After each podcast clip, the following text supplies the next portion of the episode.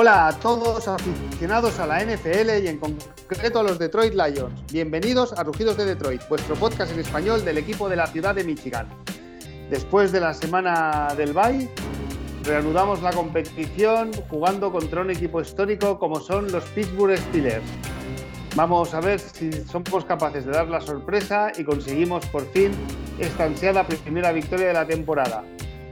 Yo soy Maldu y hoy me acompañan eh, Jorge, el Pichu Tejero, mi compañero. ¿Qué tal, Jorge? ¿Cómo estás?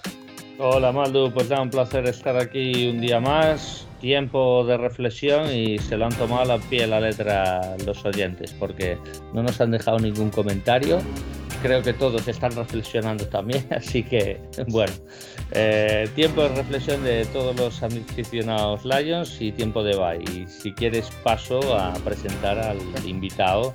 Dale.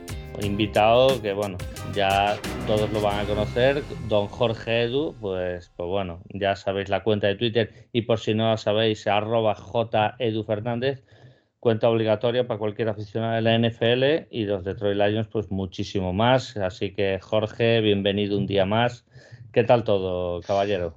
Pues muy bien, chicos. Eh, gracias por la invitación y, y, nada, bueno, pues lo que decíamos siempre, yo creo que este equipo no nos merece, tío. No se merece a ninguno de los aficionados que tiene. Sobre todo lejos de, de allá, ¿no? De la tierra que sufrimos y no tenemos ningún beneficio, ¿no? Así que nada, eh, pues nada, a seguir hablando, a seguir torciendo por, por Lions y, bueno, a ver si llega un día en que, en que la maldición de Bobby Lane desaparece. Correcto, muy buen artículo de José Villalabeitia en Primer y Diez, o sea que habló de la maldición de Bobby Lane, que bueno, pues podemos eh, explicarla, pero bueno. Jorge Edu, ¿quién te iba a decir que cuando estuviste en Detroit viendo a Barry Sanders que ibas a después comerte una agonía de 20, de 20 años? ¿eh? No me hables, macho. No me 20, algo. Oh, bueno, pero bueno, la década de los 2000 fue terrible. ¿eh? Cuando se fue Barry Sanders, fue aquello, era un pozo. ¿eh? O sea, vaya década. ¿eh? Esa fue la década Terrible, terrible. mejor no hablar de eso, mejor hablar en positivo. Vamos a transmitir mensajes positivos, ¿verdad? Que yo creo que ya de negativo ya estamos bien cubiertos. Y, nada, pero sí, nada, ¿quién me lo iba a decir? Desde luego, nadie me lo iba a decir. Dije, bueno, pues seguirá luchando por playoffs, seguirá Mm, ganando partidos, seguir haciendo... no, no, no, que va, me venden esto y no me lo creo por aquel entonces. Luego ya de 2000 a 2010 pues ya te crees cualquier cosa, claro. una, una, pues una, pregunta antes de comenzar, Jorge. Tú cuando estabas en Detroit, eh, porque Jorge estuvo en Detroit antes que Maldu, Maldu llegó unos años después. Eh, Jorge, ¿tú sabías, o sea, cuando estuviste allí viviendo, eh, ¿te explicaron la maldición de Bobby Lane o tú eso sí, sí, sí. No, no, lo llevaban todos allí a gala, sí, sí, la maldición de Pues explícalo, porque tú lo sabes de primera mano la gente de Detroit. no, es un poco, efectivamente, lo que contaba Villalobos es así. De hecho, es un run run que, corre mucho por, por, por Detroit. En, en, Michigan, allí en Detroit, por lo menos fue mi percepción cuando estuve en el del 92 al 93, em, corría pues el hecho de que Detroit es un poco como lo que se suele decir con Barcelona, ¿no? Una ciudad un poco depresiva, o sea, eh, eh, con su equipo deportivo, que como vaya para abajo, todo, todo es, todo va para abajo, y como vaya para arriba, todo va para arriba, ¿no? O sea, un poco siguiendo esas inercias que pasa mucho con el Barça, con el Barça es así. y, la maldición de Bobby bueno, pues nada, desde el último campeonato de la NFL que ganó, que por cierto, yo aquí quería decir una cosa antes de nada yo no sé los madridistas, y aquí hay uno entre nosotros,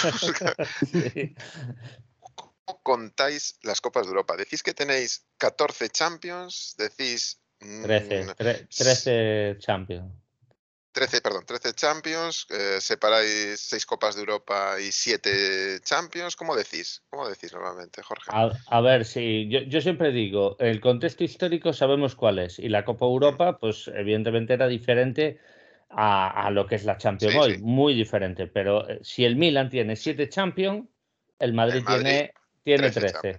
Con lo cual podemos decir que el Lions tiene cuatro Super Bowls, ¿no? O sea, claro. sí, sí, lo que pasa es diferente. Es diferente porque. Eran diferentes competiciones, eran menos equipos, igual que en la NFL, mm. era todo igual. No, lo que pasa el contexto de Copa Europa de aquella no podías meter 32 equipos, ya sabemos que era es que era una vida muy diferente. Era viajar por toda Europa y, claro, sabemos, pasó de 8 equipos a, a 12 o 16, ya no recuerdo. Pero lo mismo la Copa Europa, ¿eh? La Copa Europa, la primera que ganó el Madrid, recuerdo que eran muy poquitos, ¿eh? Sí, sí, 8 equipos. No llegaba, exacta. ¿Solo 8? Sí, sí, solo 8, solo 8. Pero a ver, es que hay que entender, es el 56, si no recuerdo mal.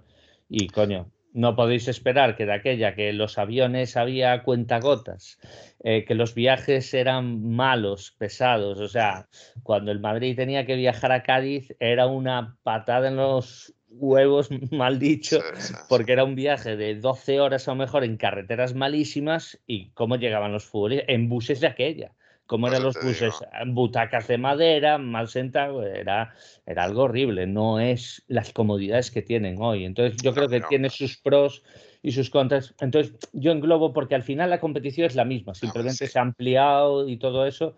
Y claro, ¿cuál es la diferencia de la Super Bowl? Que realmente se también se, han ampliado. es como los títulos de la NBA. Las diferencias de viajes eran los mismos. Tú puedes hay, hay distancias en Estados Unidos que son mucho mayores que muchos de Europa. ¿eh? Y bueno, pues, eh, sí. a ver, eh, hay que ser positivos, joder, y, pensar en la historia. Y, y Detroit tiene su historia, que nadie la que nadie eh, la borre porque la tiene y muy buena además y ha tenido grandísimos jugadores. Entonces, ahí está, la maldición de Bobby Lane, bueno, supongo que la mayoría lo conoces, pues de ganar el último campeonato de NFL en el 57, si mal no recuerdo. Pues nada, lo que hablábamos... Eh, fue se lesionó eh, Bobby Lane. Detroit aprovechó para hacer un traspaso, a, si no me equivoco, a Pittsburgh Steelers y, y Lane pues dijo que, que, Detroit no volvería a ganar nada en 50 años. Se quedó corto porque ya llevamos 60 y pico, claro. Y, pero bueno, sí, quien en aquella época donde Barry Sanders, la camiseta de Barry Sanders circulaba no solo por Detroit o por Michigan, sino por todo Estados Unidos, em, pues quién iba a decir que estábamos en esta situación y sobre todo del año 2000 a 2010, ¿no? que vivimos una época mm. eh, terrible. Pero bueno, como dice, no hay mal que 100 años dure y tiene que ver después de la tormenta viene la calma, pues bueno, vamos a, vamos a ser positivos. Vamos, a, ser positivos. Sí, joder, sí, vamos a ser positivos. Es que no, no, no hay manera. Yo entiendo, yo decía, tío, yo entiendo que todos nos cabreemos y nos tenemos que cabrear, joder, porque tenemos todo el derecho del mundo a cabrearnos. Cabrearos, mira, cabrearos con el entrenador, cabrearos con el portero, cabrearos con, eh, cabrearos con, eh, con, el utillero, cabrearos con, es que con quien os dé la gana, es que tenéis todo el derecho del mundo, es que llevamos tragando arena. Es que, ¿cuántos años, tío? Da igual, tío, hacer lo que queráis, tendráis o no tendréis razón, eso ya es otra cosa. Pero, pero tío, yo ya yo a los aficionados de Detroit es que los respeto muchísimo por eso, porque Claro, claro, que es verdad, es que sigues ahí al pie del cañón, sigues eh, transmitiendo un poco tu, afición por los Lions, sigues eh, un poco haciendo no campaña, pero bueno, sí, pues gala de, tu afición, ¿no? De, por, el equipo de Michigan. Entonces, joder, y, cada dos por tres te dan los morros. Yo creo que estamos hechos de una pasta especial. Y esto hay que decirlo, joder. Es así, es una pasta especial. Sigues consumiendo el producto a, pesar de que vas a ver. A pesar de que sabes que es veneno, joder. Que, es veneno, exactamente. Yo, Jorge, a tus comentarios, tres cosas. La, primera es que cada vez que conozco a alguien que le gusta la NFL y le digo de qué equipo soy, digo, de los Lions, siempre dice lo mismo. ¿De los Lions? Sí, siempre hay eso. Siempre de los, de los Lions. sí, sí, ¿no? Y, eso, o sea, es como que no, no le dan crédito, ¿no? eso por un lado. Eh, otro, otro comentario que tienes que tenemos que ser positivos, claro, es que a, peor no podemos ir. O sea, solo podemos ir a mejor, tal y como estamos este año, ¿no? Pues sí, pues sí, pues efectivamente. A peor no se puede ir. Y, a peor no. Y, sobre lo que estabas comentando que hay que quejarse, eh, yo esta última jornada que, vi la jornada, por así decirlo, como aficionado, ¿no? Que pones la tele y dices, a ver qué parte pones el Game Pass. un segundo, un segundo, un segundo nada. No digo que hay que quejarse, digo que respeto y toda la gente de Detroit tiene el derecho a quejarse de lo que quiera, porque lo tienen, es que ya me da igual, es como un derecho de nacimiento, es ese derecho que ya eh, innato que viene cuando eres aficionado a Detroit. Quéjate cuando quieras, porque tienes mil motivos para hacerlo, y de lo que quieras y de quien quieras. totalmente, totalmente. O sea, ya está. Y a partir de ahí, que hay que quejarse o no, bueno, eso ya cada uno que lo haga si quiere. Y sí. Y, como decía, pues este fin de semana que estoy viendo la, la jornada como aficionado, ¿no?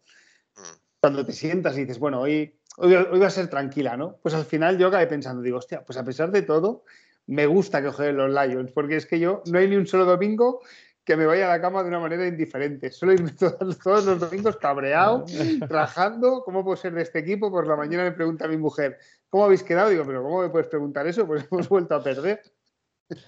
pero después de. Después hay una semana que no juegan y, lo echo de menos, ¿eh?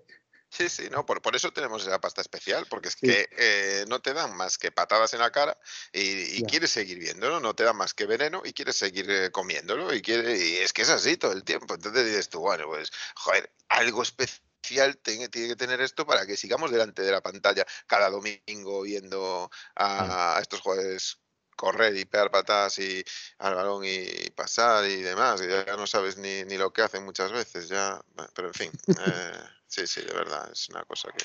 Pero bueno, eh, por eso digo yo, que yo creo que tenemos... Hay que ponerlo en valor, tenemos que ponerlo en nuestro currículum vitae y, a partir de ahí... Eso dice mucho ¿eh? de la persona. Sí, mucho, ¿eh? sí, sí. Ojo, ¿eh? Bueno, a mí la semana de bye ya me enfadó el Racing de Ferrol que hizo el peor partido en casa de la temporada, o sea que, que, ya está, ya, ya cubrí el cupo y ya fui a ver la NFL bastante mosqueado, pero bueno, eso es otro tema. Eso es otro tema, sí, mejor no lo saquemos, porque entonces ya tenemos otras tristezas más que añadir a eso. no, me cago en la leche, qué, desastre. Pero bueno, vamos, vamos al partido, Maldo, ¿te parece? Venga, vamos al partido. Eh... Partido de los que a mí personalmente de los que me gustan porque vamos a visitar un estadio que vamos únicamente, eh, como es el Heinz, ¿no? Se llama Heinz, eh, bueno, ahora mismo no me acuerdo, pero bueno, el, mítico de, Pittsburgh, vamos. Sí. No sé si es Heinz, Kraft o... Pero bueno, un estadio que solo visitamos una vez cada ocho años. Y un equipo además histórico como los Pittsburgh Steelers, que para aquellos que no lo sepan, tienen seis anillos y son el equipo que más anillos tiene junto con los New England Patriots, aunque conseguidos en décadas anteriores. Y, bueno, y yo personalmente es un equipo que admiro porque siempre están ahí peleando, ¿no? Me parece que Mike Tomlin no ha conseguido, no ha tenido nunca un récord negativo en 15 o 16 años que lleva como entrenador. Correcto. Así que, bueno, un partido con ilusión y de los que yo personalmente me siento a, a, disfrutar a priori. Luego ya vemos, ¿no? Partido muy eh, duro. Sí, un equipo muy duro, la verdad. De estos que siempre, siempre compiten. Los Steelers, que empezaron la temporada de una manera irregular, están segundos de su división tras los Ravens, los cuales nos ganaron con la, patada ya con el tiempo a cero. Eh, y con un récord de 5 a 3 y han ganado los tres últimos partidos, o sea que llevan una línea claramente ascendente. A pesar de ganar los tres últimos partidos, el, último partido se lo ganan a los Bears 29-27, aunque lo iban dominando, pero, pero en el último cuarto hubo un parcial para los Chicago Bears de 21-9.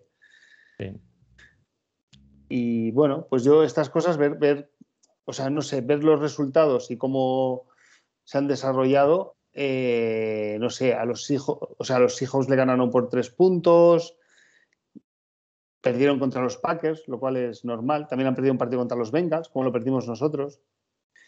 Pero de todas maneras hay un partido que fue hace dos jornadas, que es contra los Browns, que les ganan 15-10 y les ganan bien, que demostraron toda su fortaleza defensiva. Así que bueno, un partido que no va a ser fácil y que tenemos todas todas las apuestas en contra.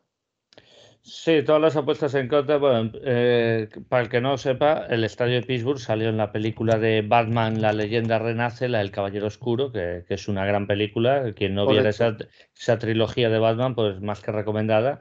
Y sale, pues, como haciendo como si fuera Gotham, el estadio de Pittsburgh, y se ve cómo, cómo se demole el tal, pero bueno, no voy a hacer spoiler de más. y nada, un estadio muy, muy bonito, a mí me gusta mucho. Pittsburgh es una franquicia que me cae bien, tengo un amigo que es de los Steelers. Eh, y que además es muy fan de Rochesberger, aunque sabe que está en las últimas coletazos. Y nada, partido, vamos, muy, muy difícil. Eh, yo el, partido aluciné con el último cuarto que hizo Chicago, principalmente Justin Field. Yo creo que ya Nagy ya dijo, mira, ya está, se acabó las inventivas, vamos a tirar, hay que tirar para adelante porque si no, no remontamos esto. Pittsburgh nos va a poner en muchas complicaciones. Una defensa muy, muy top y no nos va a dejar dominar el reloj. Podemos hacer alguna big play, pero no nos va a dejar dominar el reloj. Es un equipo que presiona muy bien, pero bueno, ahora entramos más en detalle, eh, puntualizar este tema que, va a ser un, rival muy duro y además creo que no nos viene nada bien este rival. Lo positivo, que venimos de Bay y que hemos podido mirar vídeos y mirar cosas de lo que hemos hecho mal y espero que Dan Campbell, como ha predicado, que se iba a meter más en la línea ofensiva, se iba a meter más, o sea, la parcela ofensiva que diga, y a ver si ha arreglado cosas y, vemos mejor cara, independientemente del resultado. Em, sí, yo antes de empezar con las preguntas, Jorge, ¿quieres comentar algo más de la introducción? Eh, bueno, un poco en la línea que habéis comentado, Pittsburgh es un ejemplo de franquicia, es saber hacer las cosas bien, siempre han potenciado mucho eh, lo que es las líneas, las trincheras, siempre han sabido hacerlo por ahí y eso les ha dado un resultado extraordinario. Luego han tenido la suerte, porque es suerte, encontrar un fenómeno como Big Ben. Eh, luego luego lo hablaremos más detenidamente, y luego tiene un entrenador que si algo achacamos a los entrenadores con respecto a los equipos es la disciplina de sus equipos. Y es un equipo de los que menos penaltis eh, hacen en la liga y eso dice mucho de un equipo, dice muchísimo de un equipo, de cómo está trabajado, de cómo, em, del respeto que tiene por el juego y por, por sus compañeros, por el propio entrenador, de, de, de que se toman en serio cada partido, de que cada partido eh, saben lo que tienen que hacer y no dudan. Y eso se ve mucho en los, en los penaltis. Y eso lo vimos el otro día con los Bears. Los Bears no pararon de hacer eh, penaltis constantemente. Y eso, eh, aunque muchos es, ciertamente son, bueno, pues sí, fue un mal arbitraje y demás, pero es que cometieron muchísimos otros que eran. Y, es que no puede ser, no puede ser porque desgracia es un equipo. Y ahí es donde se ve la disciplina y la hechura de un equipo.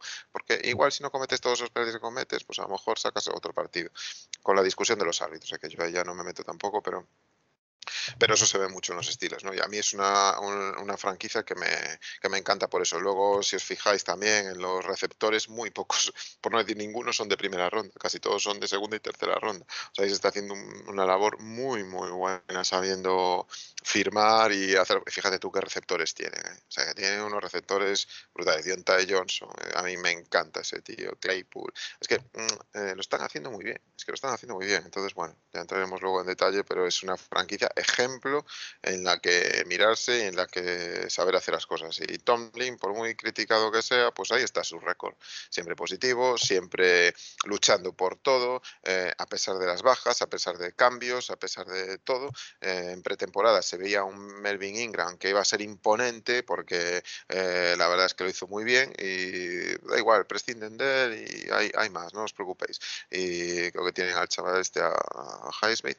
Y, y bueno, pues eh, vamos, para mí un ejemplo, un ejemplo a seguir y ojalá nos pareciéramos un poquito en la nueva etapa que tenemos por delante a ellos porque eso, eh, eso diría mucho.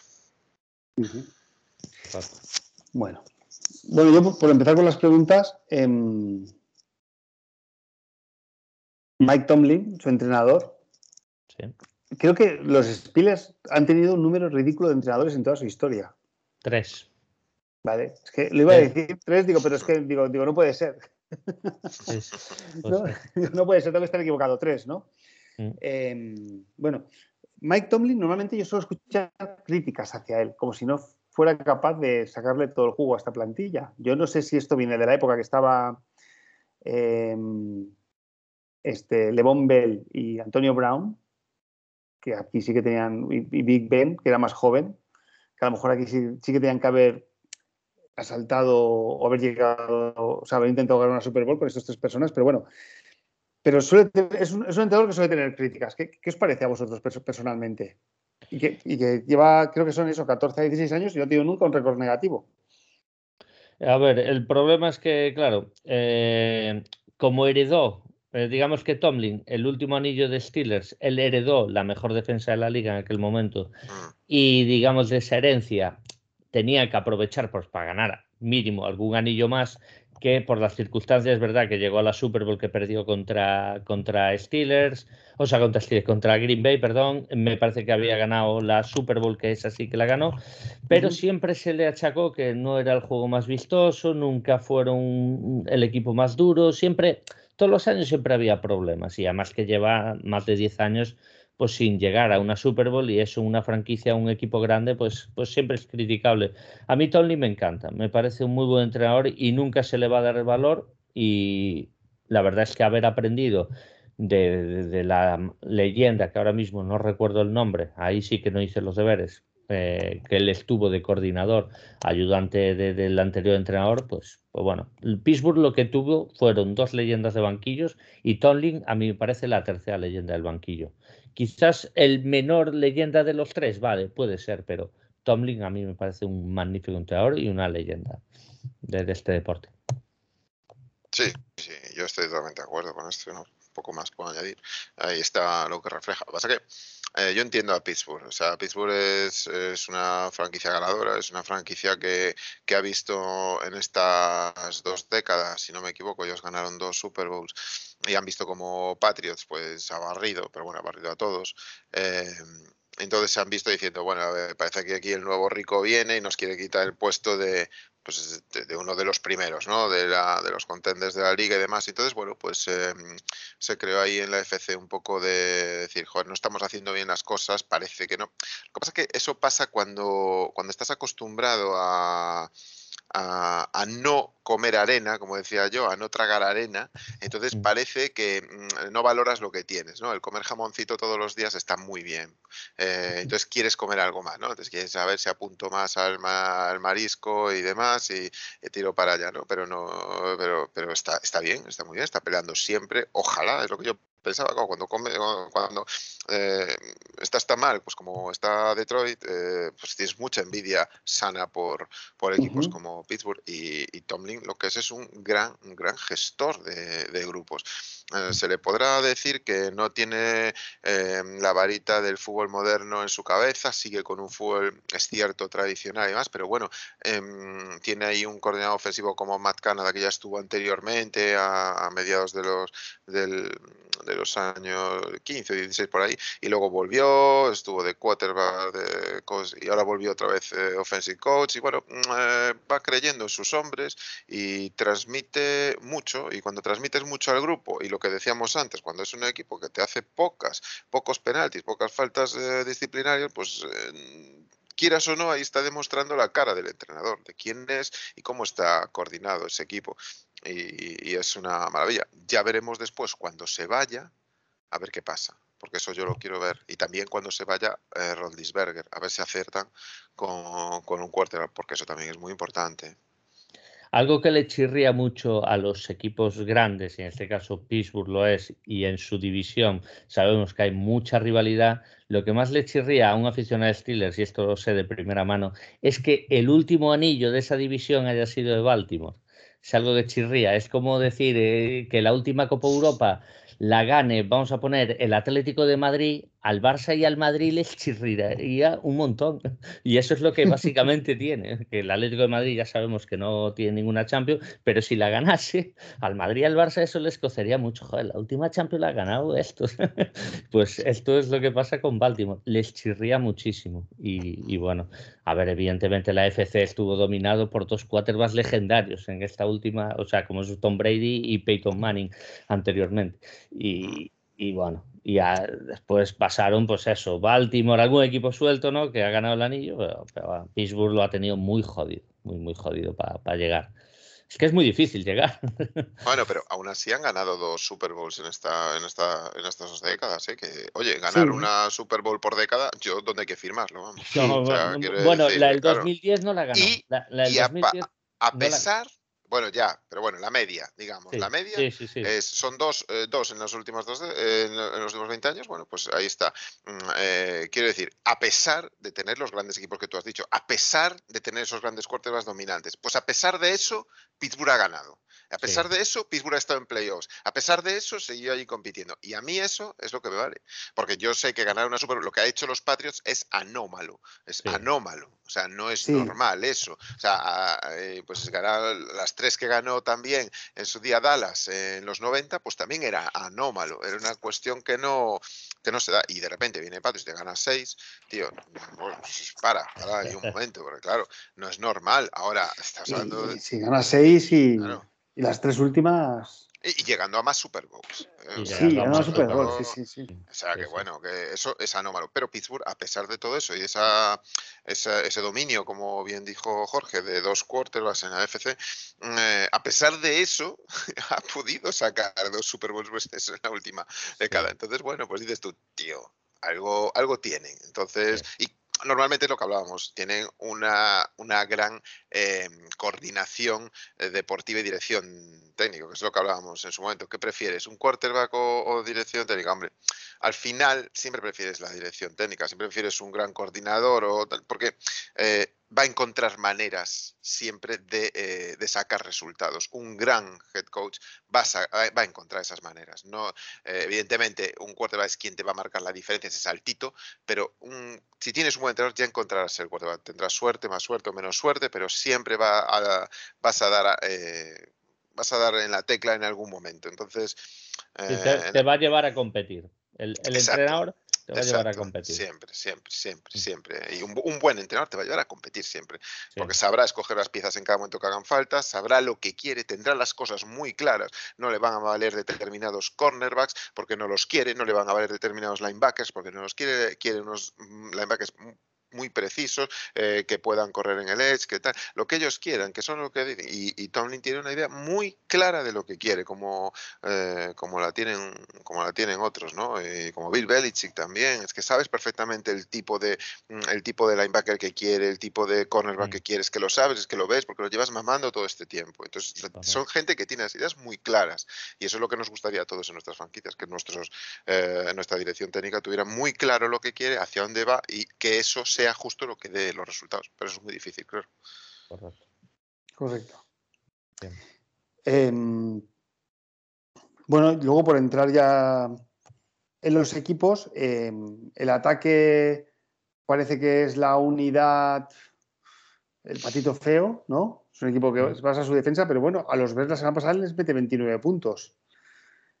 Eh, una gran defensa, como es la de los Bears, aunque tampoco están teniendo un buen año. Em, no sé, yo en esta unidad lo que veo más flojo es la línea ofensiva que tienen, ¿no? Ha mejorado, ¿eh? Ha mejorado la línea ofensiva. Ya no concede tantas presiones a Big Ben. Creo que Big Ben además es inteligente. Puede que le falte muchas cosas ya que no tiene de hace 10 años y además es un jugador que se le ve lastrado físicamente de, de, todos estos años estando siempre ahí a pie del cañón pero él tiene cabeza, él tiene cerebro, él sabe utilizarlo muy bien, sabe hacer esos pases rápidos en estas eh, rutas eh, hacia adentro que cometen los, los eh, receptores, que se escapa muy bien, tienen buenas manos, son buenos road runners, como ha comentado antes, hablando de los receptores, que por cierto, creo que Claypool no va a jugar contra nosotros, lo cual es una baja importante, pues si le sumamos a, a Juju Schuster le sumamos a Claypool, pues, pues bueno, se empiezan a quedar un poquito cojos. Pero bueno, Big Ben es alguien que creo que hay que, hay que tenerlo bien encimado y sobre todo para mí la clave de Lions es que no puede permitir correr, no puede permitir correr a este equipo. Si nos ganan con cuatro hachazos de Big Ben, te clava cuatro bombas, pues mira, te clavó cuatro bombas, pero no podemos dejar correr a este equipo, porque entonces su, su defensa no, no, estará en el campo, no, no habrá desgaste y, y de alguna manera tenemos que ganarlo desde la defensa. Es difícil, sí, lo sé, y... pero bueno, yo creo que ahí va a estar nuestra clave principal. para este ataque. Sí, decía un, un, un, insider perdón, de los, de los Bears el otro día, leyéndolo en, en, The Athletic, decía que se le faltó el respeto a Big Ben en ese partido y que fue una de las entre múltiples causas, ¿no? estaba cabreado y tal, por la razón de que mm, mandaba mucha gente, veas, pues al Blitz, como faltando el respeto al pase que pueda lanzar Rodnisberger. Y tuvo dos o tres pases definitivos que acabaron en touchdown después, porque bueno, los acercó a 30 yardas, tiene uno de mm. Claypool, que lo acerca a 26 yardas, 30 yardas, bueno, en fin. Eh, y es cierto, a Big Ben se le ha perdido el respeto por cómo está, por cómo se mueve, pero es que Big Ben tiene una cosa que me parece fundamental, que es el, lo que tú comentabas un poquito así, que es el pase rápido. Es que Big Ben no se va a, no, va a retener. Bueno, ponía yo una estadística no hace mucho en, Twitter de que era el, el quarterback que más rápido soltaba el balón. O sea, creo que era 2,1 segundos. ¿eh? O sea, de media, claro. O sea, era el que más rápido lo soltó el año pasado entero de, de, toda, de toda la NFL. Entonces, lo que te dice es que, eh, a ver, eh, la línea, cuando tienes que defender 2,1 segundos y un arco que no pasa de las 4 o 5 yardas o 6 yardas como mucho, claro. Eh, es, es chupado es chupado. Entonces, quizás la línea eh, es difícil, para mí sería muy difícil de valorar esa línea, ¿sabes? O sea, le ponían a parir mucho a Kendrick Green, el, el, center de Pittsburgh, porque se hundía mucho. Dicen que es undersized, que no tiene la talla que debería de tener y tal. Y, y, con los Bears lo hundían mucho en el centro. Pero claro, al final Rodlisberger tiene un radar, porque tiene un radar en su cabeza y ve perfectamente el campo como nadie, porque lo sigue viendo como nadie, y te lanza dos, tres o cuatro pases que le basta para, avanzar 20, 25 yardas como nadie. Y luego tiene receptores que le acompañan, claro. Pero claro, para, para poder pasar tan rápido y bien, tienes que tener. Tienes que tener un cabeza y talento, sobre todo, porque Rodisberger tiene ese talento. Entonces, eh, bueno, es cierto, no podemos faltar el respeto como diciendo, mira, este cojo o este que está con la cadera postiza, vamos a ir a por él. No, porque te va a soltar un ramazo y te lo va a mandar a, una post o una fade a, a Deontay Johnson o Claypool o, Pat Freyermuth, que está de lujo, y, se acabó y se, acabó el drive. Entonces, em, no le podemos faltar el respeto a alguien que es tan tan bueno, que suelta el balón en 2,1 segundos de media y que que sabe perfectamente cómo, cómo moverse y que dirige ese equipo como nadie. Hay que vigilar mucho esas screens, esas face que comentó aquí Jorge, porque, porque bueno, es importante, porque ellos consiguen muchos primeros downs de, esas yardas after catch. Ellos se saben, o sea, los receptores se saben zafar y aparte que lee muy bien Big ese man to man y sabe que su receptor va a conseguir esa superioridad o ese envite lo, lo va a conseguir ganar. Y creo que hay que vigilar eso. Si le ponemos dudas o a Big hay que hacerlo dudar si le haces dudar, él tarde o temprano se va a colapsar. Porque, porque bueno, todo cubi mayor que le entran dudas, pues se puede acabar colapsando y su línea puede acabar hundiéndose. Pero claro, tenemos que llegar a ese punto. ¿Va a ser fácil? Por supuesto que no, y menos con nuestra defensa. Pero bueno, hay que intentarlo. Hay que intentarlo, que cuanto más reduzcamos sus primeros downs, más opciones de lo, va, lo van a tener difícil. ¿eh? Eh, el Parras por eso de que suelta el balón tan rápido, Big Ben. Lo suelta tan rápido que es que es, es, imposible. Tiene un arco, lo que decíamos, seis yardas, tío, como mucho. Entonces, es que es. Si, si, no puedes llegar a Big Ben, por lo menos forzar mucho, pues muchas veces. Forzarlo, sí, sí.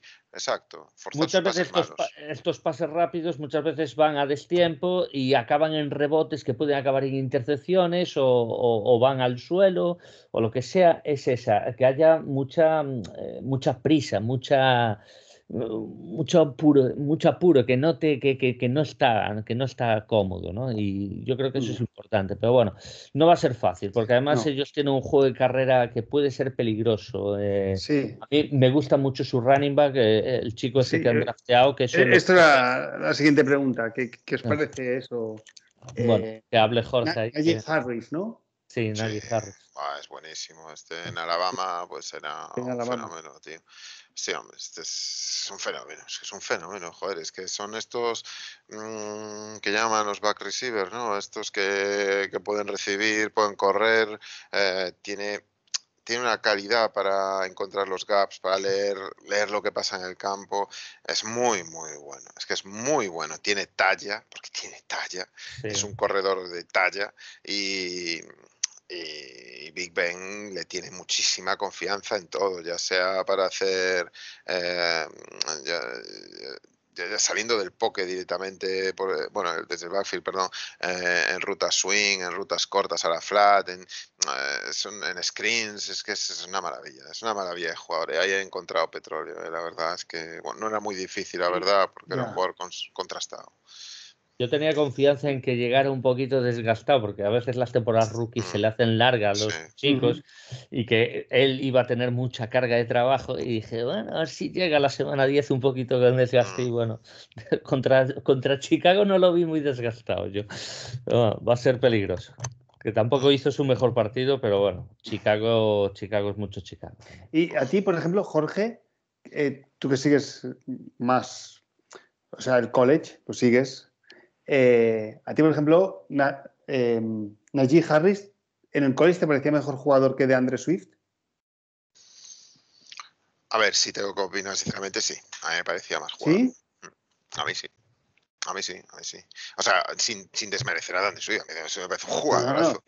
y luego, estamos, comparando dos. Y era, y era, en Georgia, era un jugadorazo, es que es indiscutible. Ahora, em, yo es que, a ver, eh, ya solo la talla que tiene este tío de poder. Mm, claro, de es más, más chico, es más. con un talentazo tremendo, porque lo de Andrés Swift. Además, es lo que digo yo siempre. Eh, en Detroit tampoco se puede valorar mucho porque tampoco está tan bien rodeado como en otros sitios. Entonces, bueno, pues eh, quizás no luzcas tanto como en otros sitios, ¿no? Pero bueno, eh, quizás tenga más mérito lucir lo que está luciendo de Andrés Swift con nosotros que, que Najee Harris con Pittsburgh, ¿no? Eso lo quiero poner en valor. Pero bueno, si a mí me tienes que decir, oye, en este caso libra por libra y pues igual ante Andrés Swift es un 9,2 y a John Najee Harris pues le doy un 9,5 pues ahí, pero estamos ahí, o sea, eh, quizás por la talla, por la, el tema de pues catch eh, que puede haber en algún momento en la flat, pues un poco más con gente más poderosa, más del pues pueda, pueda salir adelante y bueno, pues, eh, por eso, ¿no? Y porque el despliegue físico que ha tenido Najee Harris en Alabama ha sido bestial, es que ha sido bestial, es que fue una bestia. pero bueno, a ver, no, luego llega la NFL y pasan los años y, ahí es donde ves, eh, tú mira a Todd Gurley, lo que iba a ser parecía lo que apuntaba en aquella, luego se fastidia, no llega ni a la final de la Super Bowl ni nada y, es otro jugador, tío. Entonces nunca sabes cómo van a salir. A priori desde, desde college, pues te puedo decir pues que de Anderson me parecía un 9, 9,2 y, y, y Najee me parece un 9,5. Bueno, pues, pues, pues, pues, tampoco hay tanta diferencia. No, no hay tanta diferencia. Bueno, para los que no lo sepáis, veremos a un viejo amigo jugando contra nosotros, ¿no? Eric Ebron. Hmm. Correcto, correcto. No, sé, si lo veremos, mucho. sí, pero no está jugando, ¿eh? Está, jugando. A ver, yo, no recuerdo haberlo visto, ¿verdad? Pero, pero seguro que ha salido algún snap, ¿eh? Pero la verdad es que Eric Ebron me sorprende que dure tanto en Pittsburgh. Una, una franquicia tan disciplinada me sorprende, ¿eh? Pero bueno, a lo mejor Eric Ebron ha tenido cabeza y se ha templado un poco porque no sé, me parece una persona un poquito, un poquito especial. Sí. Em, Pero bueno, tiene el Titan este nuevo que, el sí, sí, sí. El, Sí, a ver. es que eh, no quiero decir mal su, su, apellido, que la voy a cagar. Es, mira, no, no, es Pat Freyermuth, el de Penn State, sí. Este, a ver, este era el segundo Tyren eh, del año pasado. Eh. O sea, porque había un unicornio ahí de primero, pero después estaba este tío, ¿eh? O sea, cuidado. Y bloquea, bloquea bien este. A ver, este tío es un gran porque lo puedes poner en la, en la línea sin ningún tipo de problema. Lo pones en la línea al lado del tackle y, perfectamente cumple. Es muy del estilo TJ Hawkinson en eso, ¿sabes? Que tiene esa doble vertiente y veremos si sale como, como no salió Hawkinson, pero bueno, apunta unas manerazas tremendas.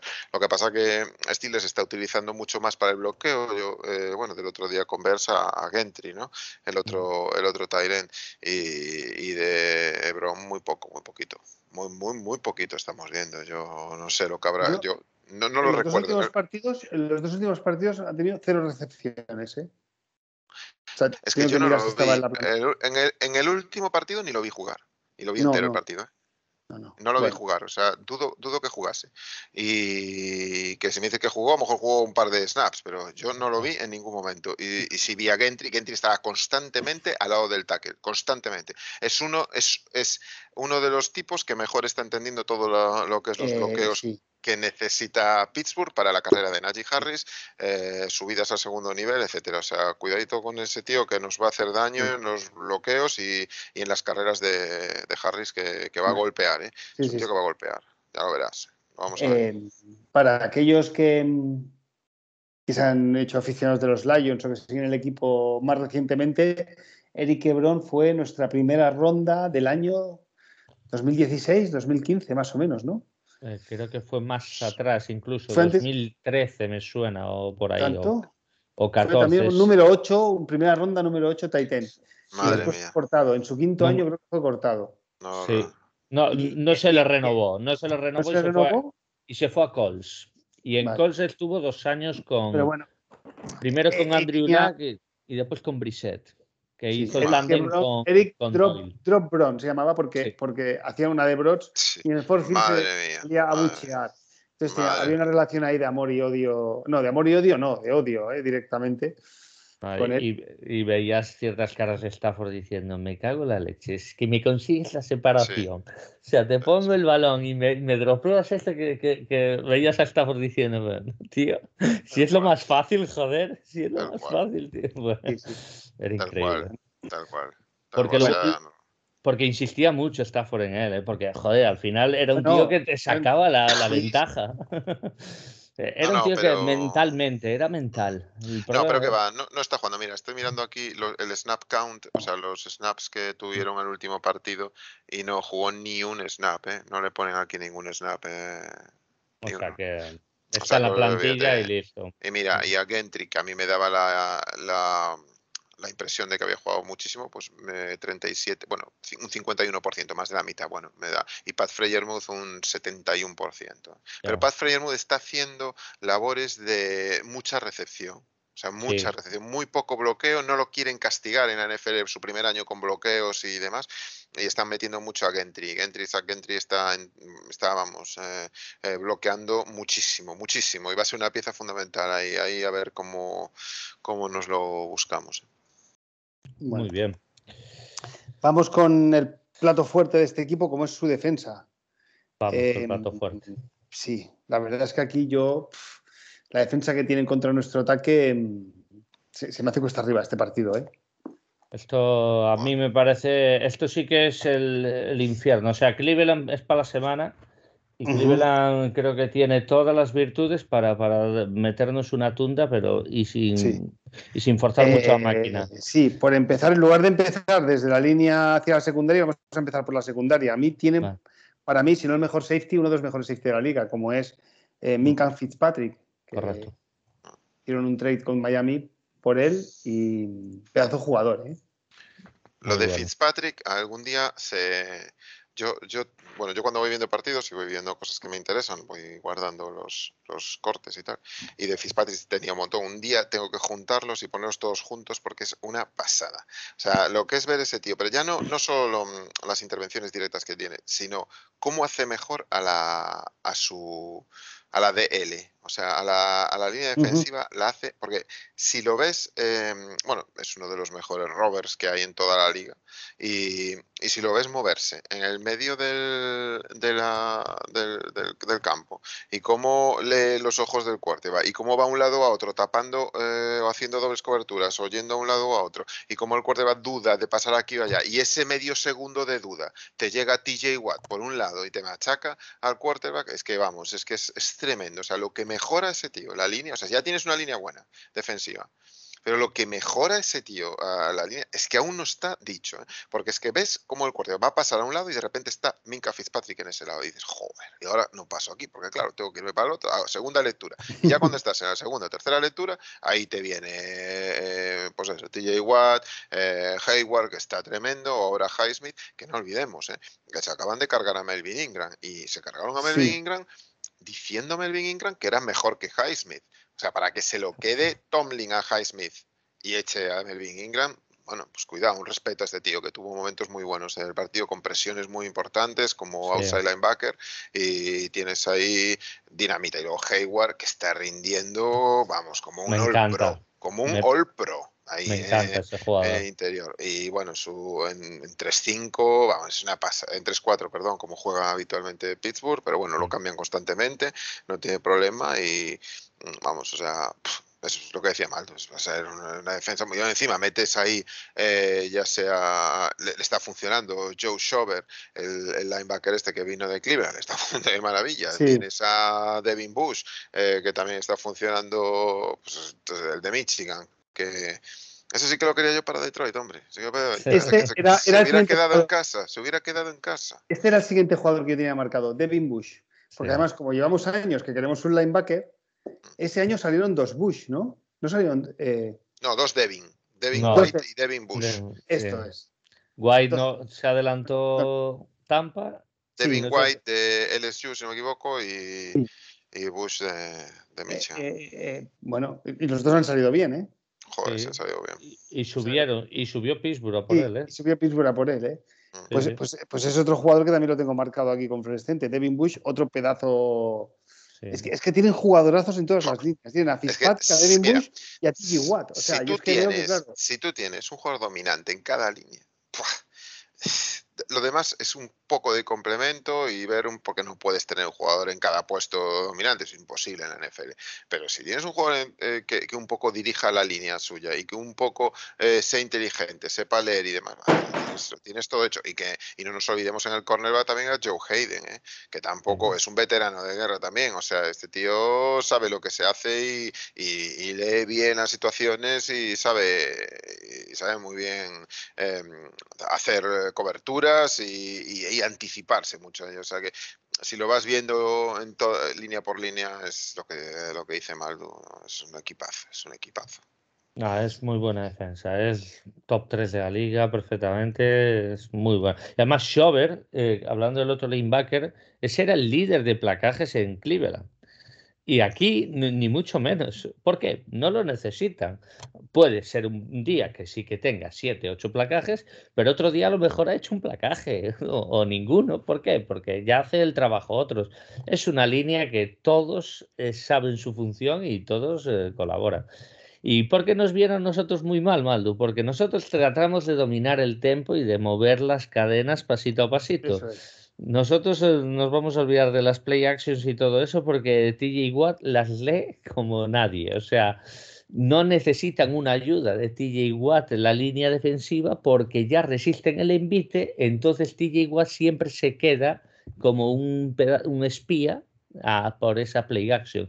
Eso es lo que ha hecho con Justin Fields, eso es lo que ha hecho con todos los rivales que se han enfrentado. Son así ellos y funcionan así, pues perfecto. Y lo que ha comentado, pues si te queremos jugar a, a pase, pues bueno, nos va a llegar, a Gol le va a llegar presión y vemos, ya veremos cuántos nos van a hacer dudar porque va a ser un partido muy, muy difícil.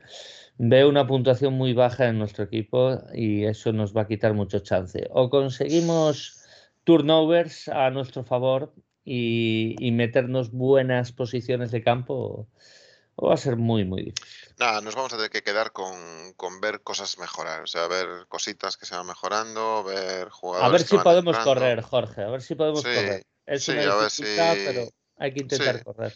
Sí, sí, no, no, sin duda, hay que intentar correr, hay que intentar jugar y demás. Y, y bueno, pues es. Mira, estoy, estoy leyendo ahora aquí, por, eh, bueno, ahora que estamos grabando y seguramente cuando se escuche esto, pues ya será, que que Odell Beckham está finalizando un trato con los Rams.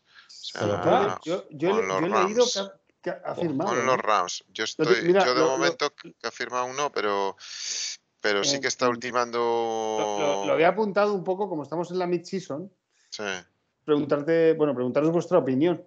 Pero aquí en, en, The Athletic pone Odell Beckham signs with Rams after narrowing his search between Los Ángeles and pues Packers. o sea que o sea, está entre Packers y, Rams, pero si ha ah. decidido ya Rams. No, sign, with, with, Rams, o sea, no.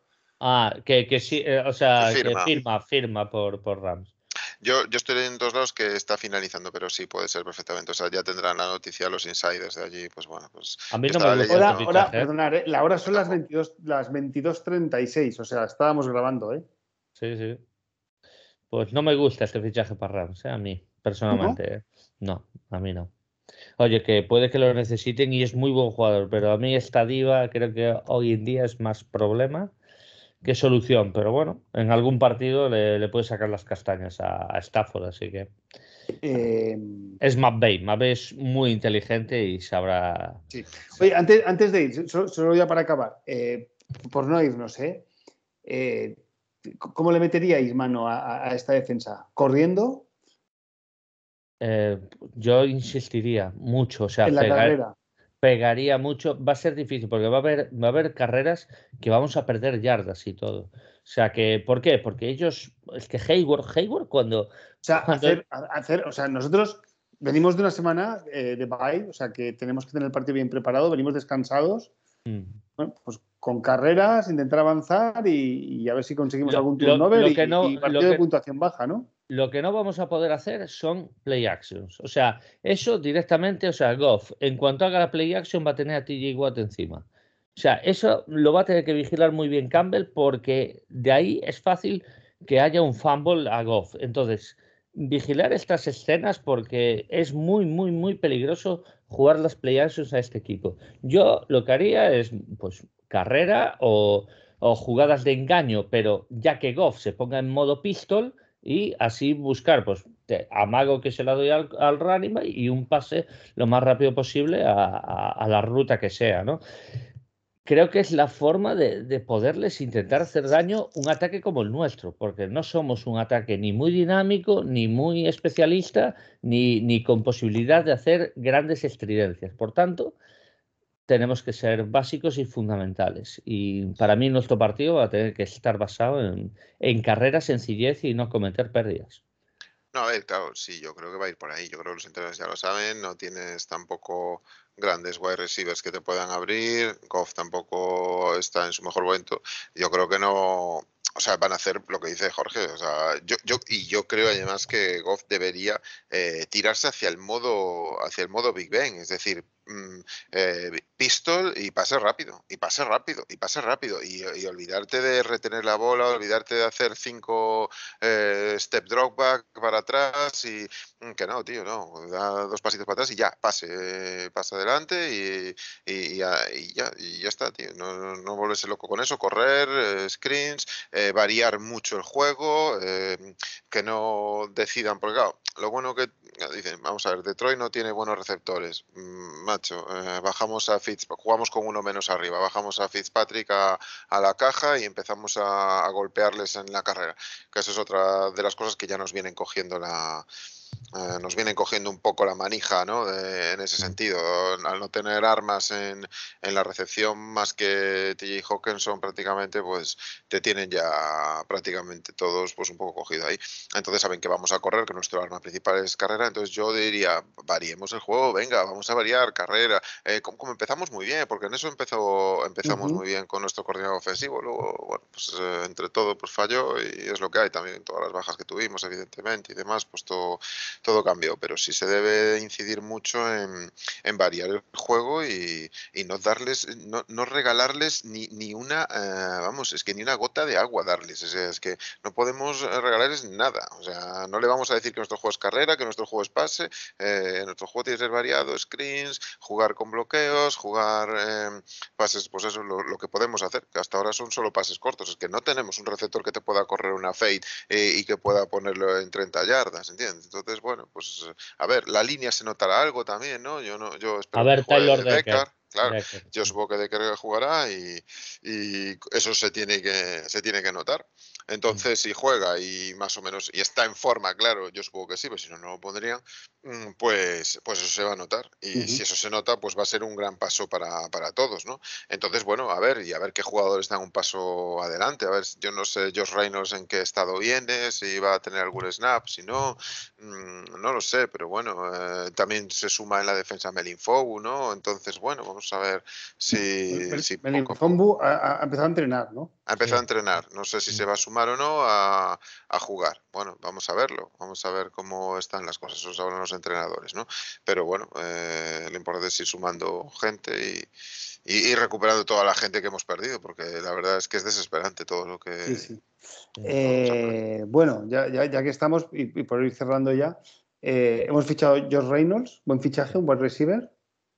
De lo que hay, sí bueno, sin ser una gran estrella, es un buen, es un buen wide receiver que te hace de 300 a 400 yardas por año. Sí, sí, además es, es barato. Jugando poco.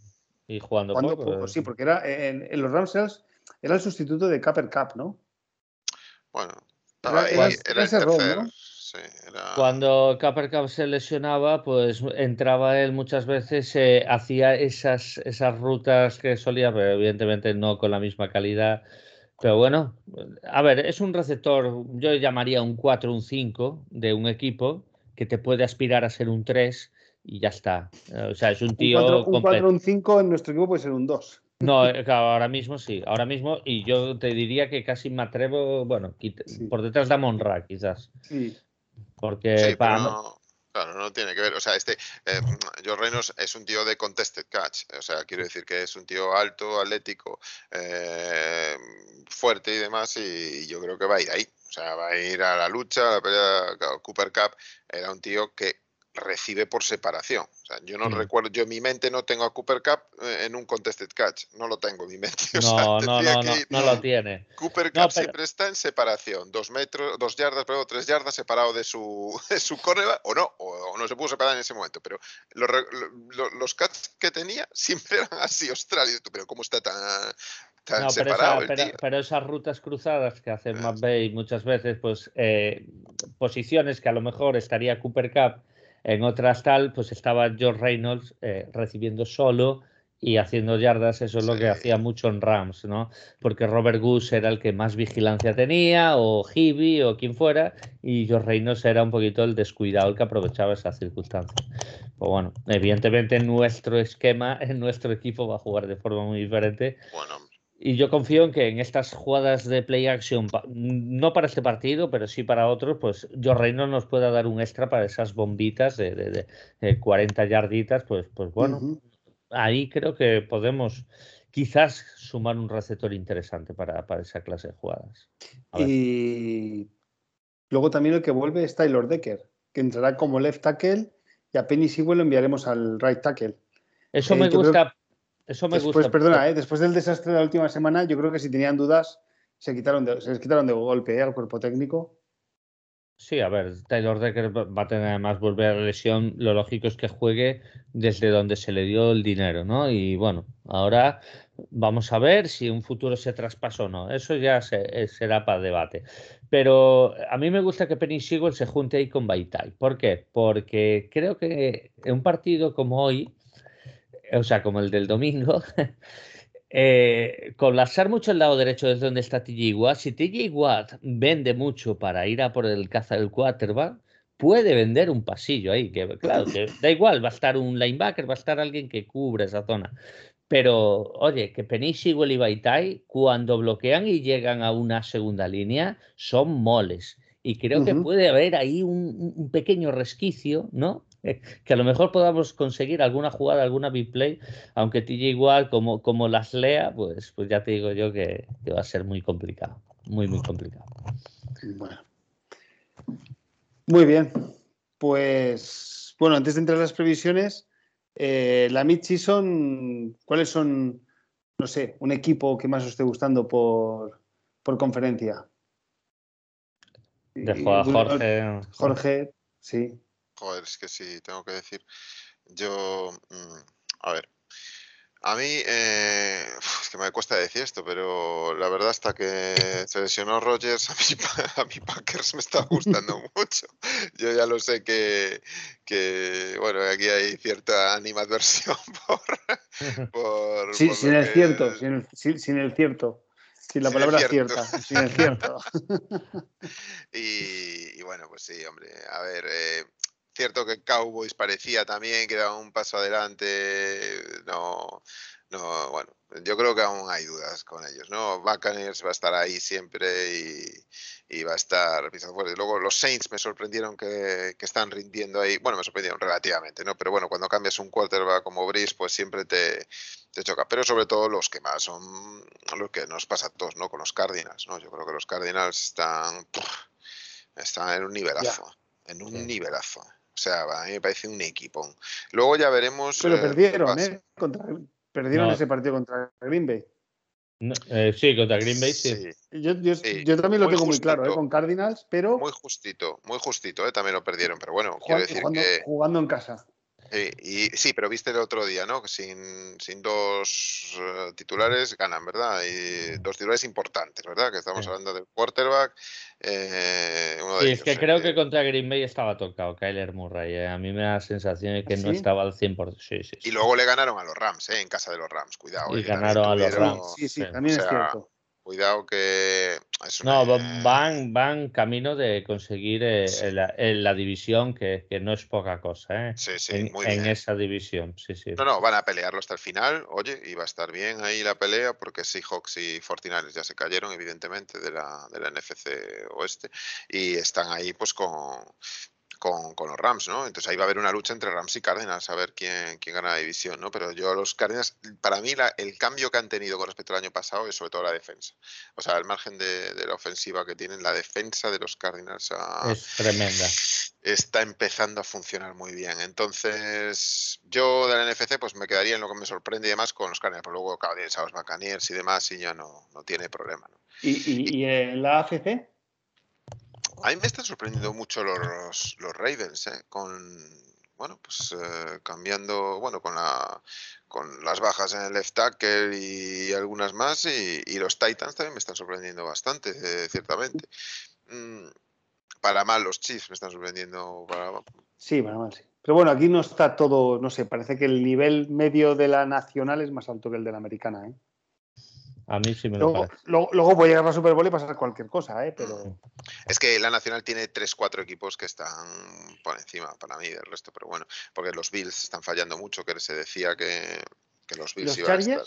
¿Qué te parecen los Chargers? Los Chargers me parece un equipo... Eh, un pelín, por ejemplo, hablaba, yo hablaba mucho de los Bengals, eh, los Chargers son más maduros que los Bengals, tienen un equipo más maduro, más hecho. Los Bengals, no olvidemos que vienen de, de, un, del peor récord de, la NFL hace dos años, bueno, pues eh, en dos años están montándolo y, tienen un buen cuarto y demás, pero es que los Chargers tienen un pelín más de madurez, un pelín más de saber estar, de saber hacer las cosas, tiene, han, con Staley han dado un paso adelante eh, como head coach ahí muy importante y bueno, va a estar peleado, eh. va a estar peleado con Raiders y con, y con Chiefs. Yo a Chiefs no os descarto para nada, eh. cuidado con ellos que en cualquier momento hace clic aquello y, empieza a funcionar. Entonces, mm, bueno, yo, yo ahí, yo, yo, aunque los Titans, mm, yo, los Titans, fíjate tú, yo creo más en los Ravens que en los Titans. No sé luego lo que podrá venir, pero los Titans para mí son muy, muy unidimensionales. Es decir, eh, está todo orientado hacia la carrera de bueno de Henry en su momento. Es cierto que han ganado sin Henry y demás, pero yo los veo muy La defensa está, jugando muy bien. La defensa, es impresionante. No, no, la defensa es impresionante. impresionante. Ha dado un subidón tremendo, ¿eh? porque a, los Rams lo, sacaron del partido. no, no, no. O sea, la primera parte. Nada, nada, que decir. Pero bueno, mmm, yo si me toca un equipo de la FC, yo me quedaba con los Ravens. Me gusta cómo están dando la cara. Yeah. Harbaugh me gusta, ¿qué le voy a hacer? Eh, me mm. gusta un poco la manera de ser y de tener claras las cosas y, bueno, veremos, ¿no? Porque se le dan mal los playoffs, como últimamente vimos a, a Lamar Jackson y bueno, veremos. Pero bueno, yo me quedaría con los Ravens. ¿Y tú, Pichu? Yo en la nacional, pues a mí los que más me están gustando, a pesar de que los dos derrotas fueran escandalosas, a mí son los Rams. Evidentemente compro que el mejor equipo está siendo Arizona, eso creo que está fuera de toda duda, porque además cuando ha perdido, ha perdido de forma ajustada. Pero a mí me da fiabilidad a los Rams. Evidentemente Green Bay va a estar ahí, Tampa va a estar ahí, creo que son entre esos tres, va a estar los candidatos a la Super Bowl. Es que son equipones, ¿eh? Son equipones esos cuatro. Es que estás hablando de que van a estar muy. Es que yo creo que no, no, está, igualado. Hay que llegar en momentum, hay que llegar eh, tal. y, bueno, y ya veremos si Dallas por un casual coge, te llega en momentum ahí. hay que ganar la Dallas o, o, Arizona u otros equipos, ¿no? Eh, por juego, evidentemente yo compro ahí, Jorge, que Arizona, pero a mí el que más me está gustando es Rams, porque Rams está ganando por, por avasallamiento y superioridad. ¿Cuál es el problema? Cuando te quitan ese avasallamiento, pues está teniendo complicaciones y esto va a tener que corregir tanto McVeigh como Stafford, porque donde mayor están teniendo los problemas es precisamente es en ataque, que es, pero bueno, yo creo arriba, porque mover mueve muy bien el balón, ¿eh? llega muy bien arriba, pero arriba les está faltando esa lucidez, ¿eh? En los, em, Quizás por eso el fichaje del Beckham, quizás por eso también el fichaje del Beckham. Pero bueno, supo colapsar muy bien Tennessee. Eh, Simmons se comió la línea ofensiva por dentro, que Stafford decía, joder, la presión por dentro no, coño. Pero era inevitable, pues bueno, pues partidazo de Titans, sin duda. Y después de la FC, Maldu, eh, aquí es que está tan abierto. Baltimore, a mí lo que no me está gustando de Baltimore precisamente es que están ganando siempre al filo de la navaja. Y eso eh, no, no suele ser, pero eso te da competitividad, eso es lo bueno te da competitividad y te da eh, ser una roca, ¿no?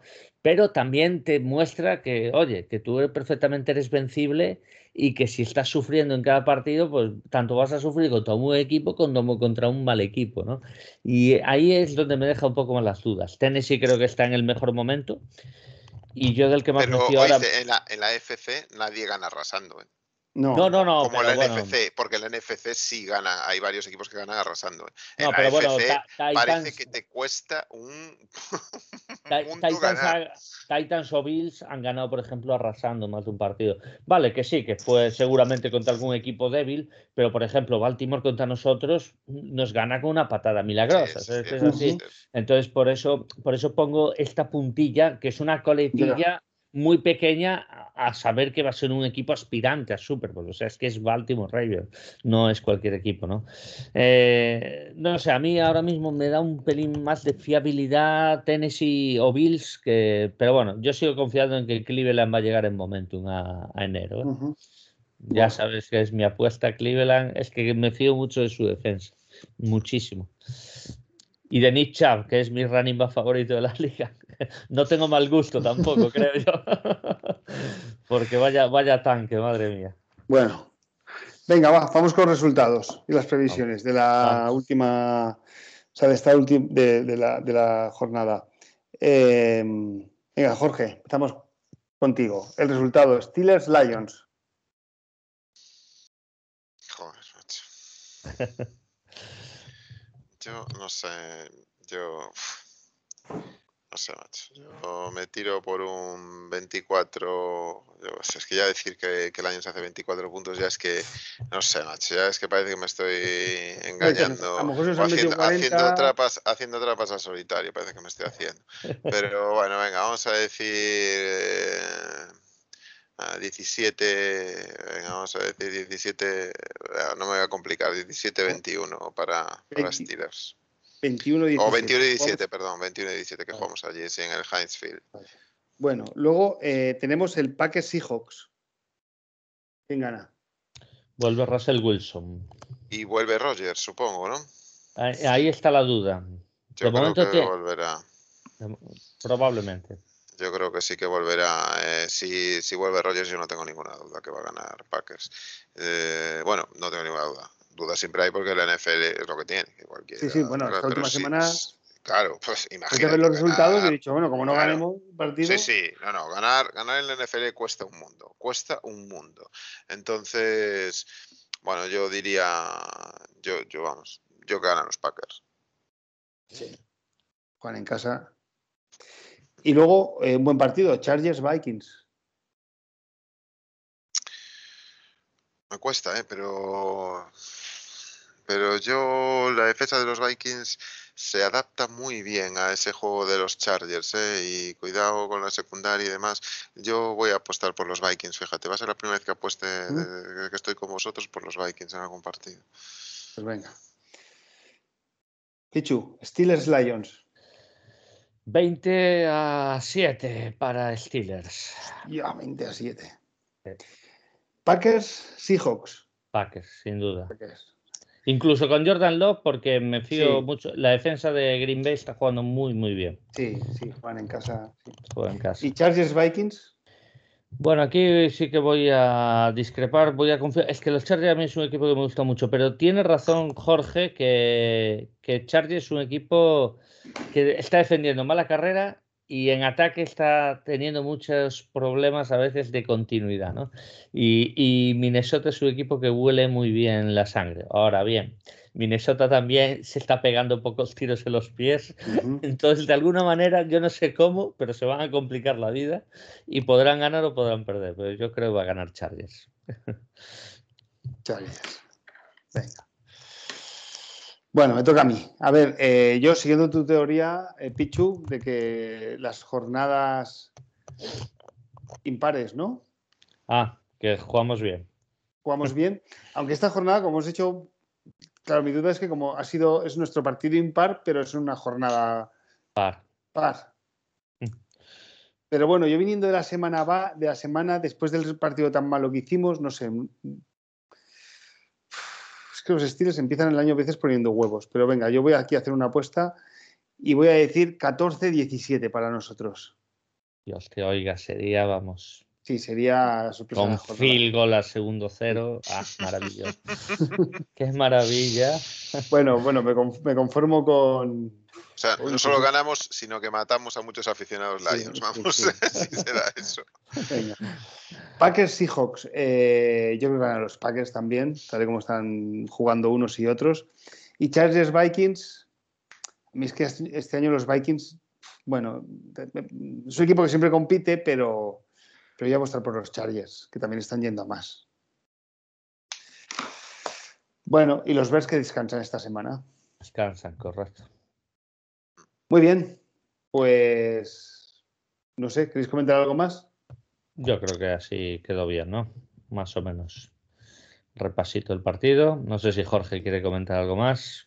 No, no, yo creo que es que poco más hay que decir, la verdad, ¿no? Eh, a ver si se empiezan a ver algunas cositas más de Lions y, y el equipo, pues, aunque pierda, pues demuestras de que puede hacer algo, ¿no? De que no sea el desastre tras desastre que estamos viendo en los últimos partidos y, ver algo que dé un poquito de esperanza. Ya sabemos que es un tiempo de pues para renovación del equipo y demás, pero pero bueno, que no todo sea, sea tan pesimista, ¿no? Y que podamos eh, sumar cositas en ataque y en defensa que nos puedan valer para, para más adelante, ¿no? Decía un tipo que, que allá en la finca que tenemos nosotros nos hizo un pozo, decía el tío que cuando mejor se hacen los pozos es en época de sequía. Porque cuando venga, porque ahí sabes que vas a tener agua, ¿no? Pues aquí igual, eh, y cuando, porque ya cuando llueva y demás, pues siempre todas las vetas tienen agua, ¿no? Pues aquí igual, en las peores épocas donde se puede sacar los jugadores que sabes que si te están funcionando cuando las cosas van mal, pues son, son jugadores para el futuro, para cuando las cosas vayan bien. Entonces ahí sacas eh, lo bueno. Entonces, bueno, pues vamos a ver si podemos sacar esos jugadores que te rindan ahora y que nos valgan para sostener el equipo en el futuro, ¿no? Con, todo lo que hay que hacer aún así. Correcto. Bueno, ya eh, para esto ya, tendremos tiempo cuando se acerque el draft y, después de que acabe la Super Bowl, pero Dane Bragler de, de Athletic ha sacado el, su Big Board con su top 50. A mí, bueno, yo después con los años de seguirlo es el que más se aproxima, creo, a los Big Boards que tienen los, los equipos, ¿no? Sí. Eh, ¿Y quién está, el, quién está el uno? El uno está Tibodó. Tibodó, claro, Tibodó. ¿Y Hutchinson? Hutchinson está el 6. El 6. Hutchinson está el 6, sí. Y el 2, eh, el jugador de, está aquí, de Notre Dame, Kyle Hamilton. Ah, me encanta ese safety, me encanta ese safety. Este, yo de verdad, si, si sinceramente, a mí me gusta. a ver, Hutchinson también, eh, me gusta mucho. A, día de hoy es que eh, creo que ganaremos algún partido y dado que Jaguar, Jets los veo que van subiendo, no sé, yo tengo la sensación de que vamos a ser el pick número 2. Pues es posible. Y Texas el 1. Y Texas puede coger Cubi, ¿eh? puede coger Cubi. ¿eh? Y el cubi, lo que, lo que me sorprende, que también sabía de cubis y tal, el primer cubi en el Big Board está en el número 16, que es Matt Corral. Matt Corral, por encima de, Kenny Pickett. Es que a mí Kenny Pickett, que lo, que lo comentó el otro día Jorge, yo estaba mirando mod drafts y Kenny Pickett nos lo daban en, en la primera elección de segunda ronda, en Tancatón. Y yo me puse a ver vídeos y dije, joder, tío, este tío, este tío tiene planta y este tío tiene temple, la, la templanza de un cubi, ¿no? Este y, año, encima, ¿eh? y, encima, escapa, eh, escapista y tal. Y digo yo, joder, este tío es bastante bueno. Si nos llega a una segunda ronda, yo no daría ningún asco, ¿no? Pues mira, Pero bueno, está el 27. Pues pero 27. pone que, que, que, hace dos meses atrás era un pick de día 3, ¿eh? Exacto, es que es lo que os voy a decir. Vamos a ver, a mí, los que seguimos college un poco y, y vemos, decimos, tío, es increíble, dio un salto tremendo este tío. Este tío este año, o sea, es que tú lo ves, yo lo intentaba poner, explicar un poco en Twitter el otro día, eh, tiene un dominio, o sea, dices, hostia, tú ves ahí un, un quarterback cuando tiene dominio de lo que le rodea, ¿sabes? Cuando mm. coge el balón, lo coge con soltura, se maneja para un lado, para otro, mira a la izquierda, hace una lectura de derechas con toda la confianza del mundo y suelta el balón. Y eso lo ves y dices, ostras, este tío ya no se precipita como se precipitaba antes, tiene un control tiene un control de balón que a mí me está sorprendiendo mucho. Ese y, y también, me, bueno, no lo está aprovechando tanto, pero me gusta también Desmond Reader. Pero bueno, sin ser picks extraordinarios, ¿eh? sin ser quarterbacks como los del año pasado. Desmond Reader, el de, el de Cincinnati, también es otro jugador que a mí es lo que me gusta, ¿no? Con planta, altos, que se sepan mover y, y que puedan, y que pues, se van, que tengan brazo, claro. Y a mí Kenny Pickett este año, es que es este año, este año es el que está despuntando. Claro, bueno, no tiene pues un sí, como otros, pero... Si sigue así, pues a lo mejor sigue subiendo, ¿no? Y sigue escalando. No, no es que a mí, me, de lo que he visto, a mí, de, que ojo, yo veo highlights. De lo que he visto, a mí sí, me sí. parece el mejor cubi de momento. Pero claro, igual Burrow, está en el año. Sí, Joe Burrow, que bueno, luego fue campeón, pero, pero tampoco estaba el año anterior entre. No, totalmente. No, claro. Joe Burrow era de, de, segundo de segundo día, tío, segundo tercer día. Eh, o sea, Joe Burrow es increíble también. ¿Qué pasa? Que Joe Burrow tuvo la suerte de que cuando él evolucionó tenía a su alrededor el equipazo. Un equipazo que te mueres, tío. Claro. Un equipazo que te mueres. Es que solo pensar que tienes a Jamar Chase y a Justin Jefferson. Sí. Es que yeah. decir, tío, ¿de qué vas?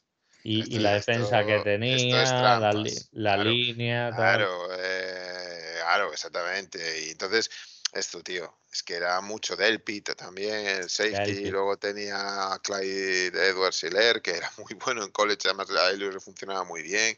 Eh, a ver, y una de las mejores líneas también. O sea, claro, se juntó mucho. Kenny Pickett, claro, como, como un quarterback buenísimo pudiese, puede demostrar en un programa universitario que no tiene grandes acompañantes que es tan bueno como es muy difícil. Entonces ahí es donde está el ver cómo se mueve, cómo hace las cosas, cómo gira, qué brazos tiene, si pasa fuera de plataforma, pasa solo en pocket, eh, cómo lee el blitz, cómo lee las eh, jugadas, etcétera. Pues eh, ahí está, ¿no? Y ahí está lo difícil de que es un draft, ¿no? Y, bueno, pues a lo mejor a mí los que me han dejado de gustar mucho, bueno, que me ha dejado sobre todo de gustar mucho fue Malik Willis. Malik Willis estaba muy arriba con él al principio, pero poco a poco que vas fijándote más y demás, yeah. Se, pre se, precipita es que mucho. Es, es un escapista, pero la toma de decisiones. Se precipita mucho, se precipita. Y tiene cosas geniales, ¿eh? tiene cosas sí. muy geniales. Pero Porque son corre muy puntuales. Mucho, corre pero muchísimo. son muy puntuales. Yo no sé si a lo mejor alguien lo coge y lo, y lo endereza bien y, y, en un equipo mejor que el que está, que está en Liberty, no nos olvidemos. Entonces, bueno, pues lo pueda, lo pueda sacar adelante. ¿no? Lo mismo, y Matt Corral me genera también un poquito más de dudas de que lo que me genera al principio, pero bueno, es un tío que está haciendo una buena temporada. No hay que descartarlo para nada, pero le, le falla la altura. Para mí yeah. un 6-0, un 6-0-6-1, que es lo que le dan Sí, según donde lo mires. mm, eh, yo quiero a partir de un 6-3. A mí me gusta a partir de un 6-3, eh, son los tíos que me gustan. El de Alabama es un genio, es brutal, pero le pasa lo mismo, es que tiene un 6-0-6-1, pero es genial. O sea, es genial. Pero ese Eh, es para el Bryce- año, Bryce ¿no? Young, Ese Bryce será Young, para el sí, año. ese es para el Es- año. Ese Mm. Bryce Young es tremendo, ¿no? Y luego hay otro muy bueno a seguir que es Sam Harman de, de Way Forest, también para el año siguiente. El de Ohio Y, State también he leído que es muy eh, bueno, dicen. también ¿no? Stroud y tal, sí, Stroud. Stroud. Sí, pero ¿Cuánto hace Murray? ¿De altura? Murray, uh, 6-0 me suena. Me sí, a mí suena me suena Murray. también. Muy, Sí, muy- bajito. Sí, pero bueno, hay que ser tan bueno como Murray. ¿eh? Sí, claro. Eh, o sea, no, eres pero- bajito, pero hay que ser tan bueno como Murray. sí, pero claro, ¿eh? Es esto es como decir, no, es que los bajitos juegan bien al fútbol. Mira Messi, mira Iniesta, mira Xavi, mira... Sí, Sí. hombre, sí. Ah, sí, Oye, pero sí. un, un Hay que tener 6-0 esa es- calidad. O sea, no, no, lo digo, a ver, un 6-0 es un 82, si no me equivoco. Es un poquito Sí, más de un 80. Sí. Sí, Yo, no- sí. yo, yo creo, yo, yo creo que no llega, ¿eh? Yo creo que no llega, ¿eh? Yo creo que no llega. Mira, espera, caído el Murray, perdonar, ¿eh? Ya, Mira, ya un con esto vamos a 5-10, porque si no nos 5-10, alargamos, pero- Ah, 5-10. Te digo, vale, te digo, Caleb 5-10. Murray, si mide metro, yo mido metro 80, o sea, es que en el campo lo veo muy bajito, digo, Que o, no, que no, o 5-10. todos los 5-10. tíos miden metro 95, 2 metros. Vale, 5-10. Claro, ahí está. 5-10, lo estoy mirando aquí, 5-10. O sea, Son más 5-10. bajo aún. O sea, Son 1,77 por ahí. Sí, unos Sí, unos 78 justo le dan. Entonces, bueno, te quiero decir, a ver, pero hay que ser tan bueno como este. Sí, Eh, sí, sí. A ver, eh, a ver, Bryce Young sí tiene más, creo que es un 6-0, 6-1. eh, y Matt Corral también, 6-1, no pasa de 6-1 seguro. Eh, Sí, entonces, tipo bueno, Russell Wilson, más o menos. Russell Sí. Wilson. Por esa Entonces, bueno, eh, que luego puede haber alguno también. Yo creo que estos, pues eh, en segunda ronda, pues saldrán muchos. Eh, pero luego en tercera ronda, pues también puede haber alguna cosa interesante. Pero bueno, ya en Purdue, el, el de Purdue, si no me equivoco, que es O'Donnell también, vas ahí este año y, y no es mal tío, es, de, es un, pocket, eh, un pocket passer 6-4 también, eh, va muy arriba. Mm, Le A ver, un es- poco. a ver Carson Strong de, de Nevada también. de- Carson Strong es otro de los que tiene que estar arriba. Lo que pasa que Carson Strong sí tiene muy buen lanzamiento, pero le falta la movilidad. Le falta mucha movilidad. Yo es lo que estoy viendo. Tiene muy, lanza con mucha anticipación, ve muy bien el campo, ve las rutas muy bien, pero dale el pocket limpio para que tal. Por eso que ni Pique, cuando ves moverse a, a, a Pickett, lo ves fuera del pocket, dentro del pocket, lo ves pasando, lo ves alto, lo ves fuerte, lo ves eh, y dices tú, tío, este, este tiene planta y tiene. Sa- ¿Sabes tiene qué es lo único que no me gusta? Que no me gusta de ningún cubi, ¿eh? Que lo haga. Que lleva el pantalón hasta las rodillas. Después Ya. la pierna, la pierna vacía. ¿Qué dices tú, pero tío? Que te van a romper las piernas. Sí, bueno, nada, ya, a ver, o, o a que, se te- que sean todos los problemas, eso desde Sí, no, Eso- no, eso está se- claro. Se está corrige fácil, pero no, nunca sabes. eh, apuestas por uno y te sale rana, apuestas por... eh, La verdad, estamos cansados de ver quarterbacks que dices tú van a ser, este tiene una pintaza y después pues no es lo que se pensaba, ¿no? Oye, Entonces- Sí. una última pregunta. Eh, en el listado que tienes ahí, eh, Drake London, que está lesionado, pero lo he estado eh, observando también, me parece... ¿De qué juega? de receptor. Me parece un receptor, además de los que no tenemos, de estos contestes catch y tal, me parece alucinante el, el tío ese. Lo que pasa, tiene una lesión grave al parecer y, y eso le hará bajar. Eso es el top 50, Drake London, ¿eh? No, no está en el top 50. No, lo estoy mirando, voy por el, voy por el 23. Míralo, aquí está. No, no, justo, pues el siguiente, el 24. Drake 21. London. Drake London, pues mira, mira ahí, Drake London. Muy buen jugador de USC, sí. Bueno, a mí- 135,5 yardas de recepción por partido. No, es que es un tío grande y eso. Pero se rompió el tobillo en el fin de semana de Halloween. Ese es el tema. Que, que tiene lesiones. Y ya el año pasado creo que esto lo puede decir Jorge, Seis- que ha tenido. sí, ha les- exjugador de baloncesto, 6'5. Sí, sí, es alto. eso- es que es, y es metro 90 y fuerte. Y es fuertísimo. Es que alucinas.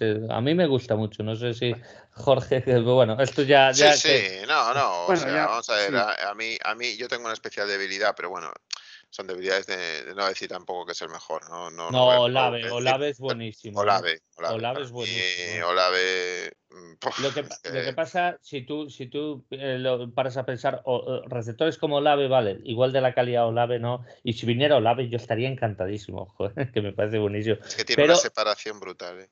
Claro, es que es el tema, pero no es puramente un, un- un tío de contested catch. eh, como... No, no, no, no, no, no, para nada, no, no, en eso tienes toda la razón. No es, eh, no, no, no es ese tipo de jugador, pero es que ese tipo de jugador no los, no los, no lo hemos tenido.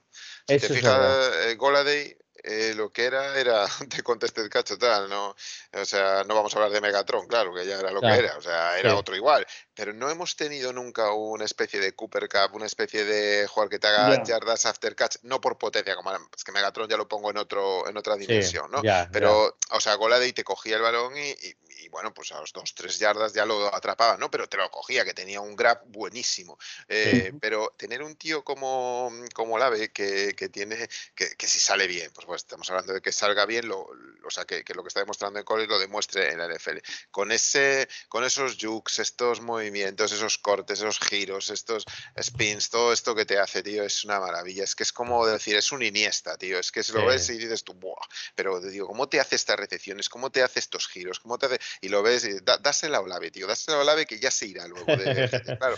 Eh, ¿Qué pasa? Que bueno, es un tío también un poco más eh, como. Mm, no, ese va a estar arriba. Ese como de Bonta Smith, como de Bonta Smith, que es más, más fino, más. Eh, no tiene tanto peso, no tiene tanta fuerza, eh, pero es que es tan bueno, tan mm. bueno, tan bueno que yo creo que acaba saliendo adelante y, es lo que te digo. Que... Ese del top 15 no, no, no baja el Olave este, que me parece muy bueno, tío. No sé, no sé, porque la gente como está, no sé, porque al final preves unas cosas y luego... Y luego no, bueno, es verdad, después tienen que hacer pruebas psicológicas y toda la mierda y vete todo. Número, 22 está en este Big Board. O, Olave, pues, pues mira, un poquito más abajo. Pero, sí, sí. No, no, sí, es entendible todo, es un 6-1. ¿eh? no, y aparte que hay pues muchísimo, donde hay muchísimo potencial en este draft es, es mucho rusher, es mucho líneas ofensivas que siempre hay, eh, pues bueno. Eh, es que top 10 puedes meter perfectamente 3-4 racers. Claro. No, sé cuántas tendrá este Dane Brugler, pero tiene que tener 3, mínimo, debería tener. y, le sumas otros tres líneas ofensivas, le sumas a, pues no lo sé, es que vete tú a saber, pero bueno. Eh, esto ya es charla de Osis, que si no nos alargamos más. Sí, espera, que nos alargamos. bueno, ya, ya llegará ya llegará las discusiones y quarterback pero es, pero es indicativo ¿eh? que hablemos tanto de college a estas alturas. ¿eh?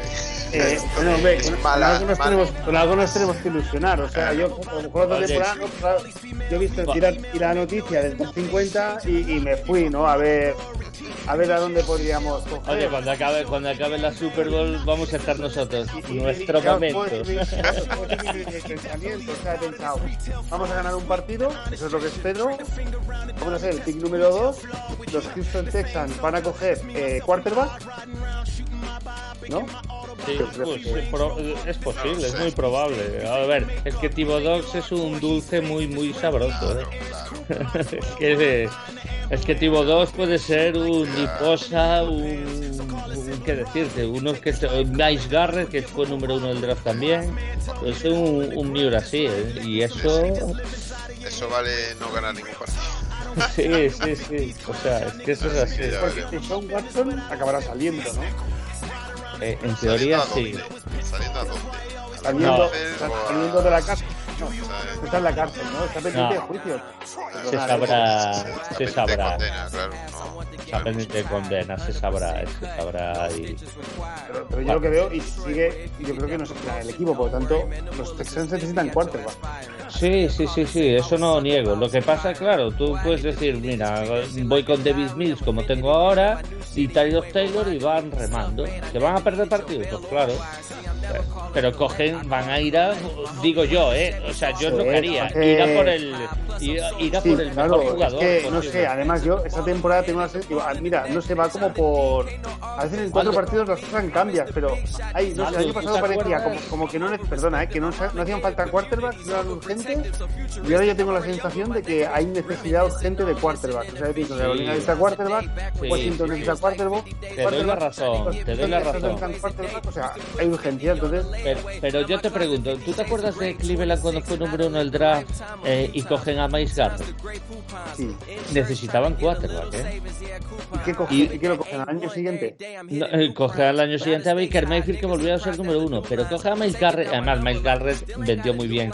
Se va, eh, o sea, como el que no me coja, o sea, el equipo que por encima no me coja, se va a arrepentir toda su vida porque los voy a destrozar. Es que a ya dijo Cleveland, para, no vaya a ser que, este cabrón nos, nos bueno, pues, eh, lo que opino es que los Texans van a ser el pick número uno, van a elegir al quarterback y Tibo 2 va a caer Ojalá, ojalá. Yo lo firmo Este fue, mi, porque... este fue mi primer pensamiento. Ojalá. Porque entonces ya estaremos en otro debate. Pero bueno, primero hay que bajar al 2, ¿eh? que, que de momento estamos con cero. Sí, es. Bueno, chicos, hora, hora y media, lo vamos a dejar aquí. Lo dejamos aquí, correcto. Bueno, pues gracias por estar aquí, gracias Jorge, gracias Gracias. Chicho, Vosotros. Gracias a vos. eh, gracias a todos por escucharnos. Go Lions. Go Lions. Go Lions. So nigga, I'm a veteran, retire my letterman. I came to practice scuba, I ain't going to no cataract. Come up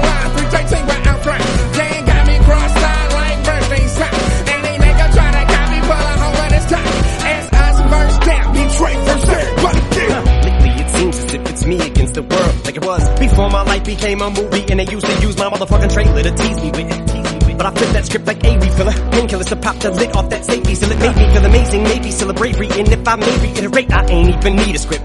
Ain't being conceited, but I made it to radio, eat a dick. I still never ABC the shit. Mainstream appeal, the skill is what made me. Ever since before they called Dilla, I was daydreaming one day I would be the shit.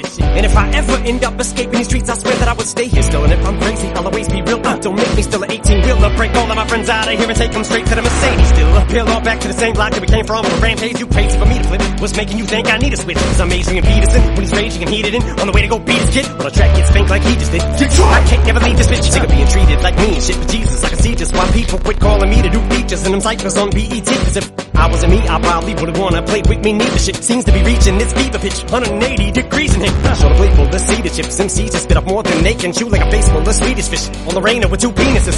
Hateful ingeniousness, inconvenience. And for the record, you won't want this type of static in your life when I'm making you clean to it. Make consider trying to re-insulate your winners. Maybe in for another crazy winter. Cause so cold and nippy it is. As days begin to take away. But ain't this really what made me into the angry bit of? But ain't we sick of being underdogs? Don't make me unleash this shit. Release this pit. May even seem as if uh, I'm yanking your chain a bit. Or maybe the way in which I'm saying shit is with you. But ain't shit changing. It's still the same shit. And shady. Still a lady killer since the day I went insane. And then attacked the babysitter with a potato pillar. And mushed her face into the entertainment center.